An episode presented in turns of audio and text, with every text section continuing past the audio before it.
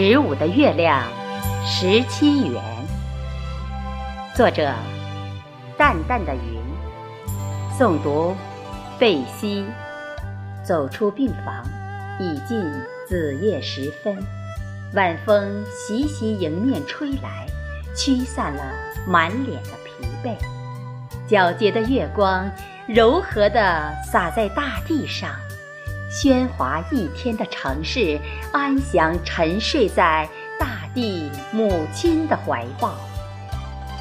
抬头望去，一轮圆月挂在天空中，分外明亮。猛然想起两天前的中秋节雨夜，未见到最圆的月亮，留下的是遗憾和惆怅。此时，那圆圆的明月。露出浅浅的微笑，向人间洒满甜韵，牵动了我的情思。据天文观测报道，今年月亮最圆的时间不是农历八月十五，而是八月十七。我有了强烈观月的欲望。夜深了，月光下。我信步登上不远处的印台山公园，凝视天空圆圆的月亮，勾起不尽的遐想。我想起当年客居广水寿山脚下的诗仙李白所写下的《静夜思》：“床前明月光，疑是地上霜。举头望明月。”低头思故乡。诗人在寂静的月夜思念家乡的感受是何等强烈！千百年来，这首千古绝唱家喻户晓、享誉世界，表达了漂泊异乡人对魂牵梦绕的故乡深深的眷念和难舍难分的情怀。如今，广水为全国书法、楹联、诗词之乡，深厚的文化底蕴，肩负着对传统文化的传承。假如李白穿越到现代，重返人杰地灵、充满书香气息的广水之乡，在这花好月圆夜之美好时刻，他该又有何种感慨？呢我想起明万历年间的一个中秋，从广水走出的湖广举人杨涟，登上佘山黄鹤楼，朗声吟作《楚为中秋》。战罢文场笔阵收，客居不觉近中秋。天开银汉三千丈。人仰金风十二楼，竹影摇天豪士气，桂花遍插少年头。今朝得会嫦娥面，明日蟾宫任我游。这首想象丰富、气势磅礴的诗，道出了一位三十一岁客游他乡青年人的雄心壮志。在后来的时光，杨涟官至左副都御史。悲切的是，刚正不阿遭陷害，蒙冤惨死在狱中。而值得抚慰的是，家乡人民没有忘记他。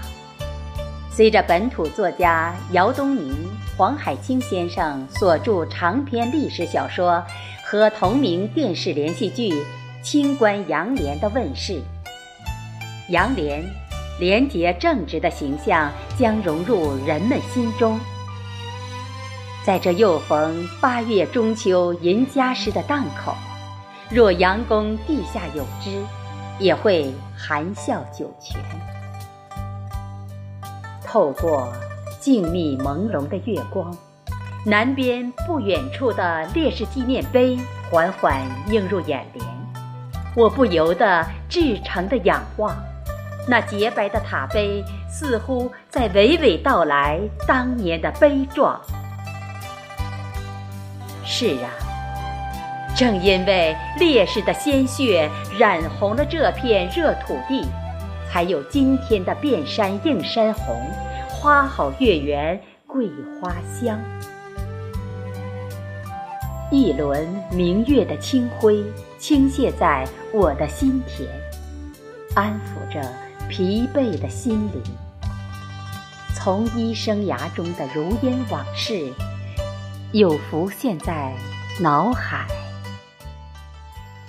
病房中，青年医生那张张嫩脸，过早地刻下了岁月的风霜。无影灯下的战斗没有硝烟，却紧张异常；没有花前月下，病痛的解除是他们最大的心愿。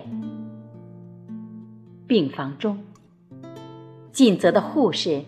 也许是位不称职的母亲，而南丁格尔誓言始终牢记心间。那年，蓝光闪过之后，千里之外的汶川大地震的余波使整栋病房大楼明显晃动，震中不明。人们在恐惧中绷紧了神经，刻不容缓。紧急撤离住院病人是医务人员的职责，而他所负责那组三位血液透析病人却要坚持透析，不愿撤离。他边动员病人，边继续帮他们治疗，完全镇定自若。事后，当记者采访，在大楼随时有倒塌的危险。是什么力量使你坚持留下陪伴不愿撤离的病人？他腼腆地回答：“我是护士，当危险来临，绝不能丢下我的病人不管。”是呀，这简朴的语言却饱含深情。医者仁心，生命之托重于泰山。病房中。我的病人，她是一位善良的母亲。心跳剧停后的那场六十分钟的抢救之战，万分艰辛，我精疲力尽。他那双长跪地面的成年儿女，求助而绝望中又充满期待的眼神，使我心灵强烈震颤。而抢救成功后，他们由悲至喜的致谢。使人由衷的欣慰，心怀善良，便生出随喜之心。予人玫瑰，手留余香。我们的人格在这点点滴滴的理解和信任中得以升华。夜静悄悄，阵阵秋风将我的思绪又带到眼前。月儿已上中天，那轮圆圆的秋月一直挂在天空，散发着皎洁的光芒。它将温馨深情地洒向山城，传递给家家团圆后进入梦乡的人们。那千百年来流传的有关中秋节嫦娥奔月、吴刚伐桂、玉兔捣药的神话故事。将在人们美梦中再现。此时此刻，我站在家乡的土地上，沐浴着月光的滋润，享受着中秋十五的月亮十七圆的幸福感受，人也豁然开朗。那缕缕情愫，不尽的牵挂，蕴含着。对这片美丽故土的深深依恋。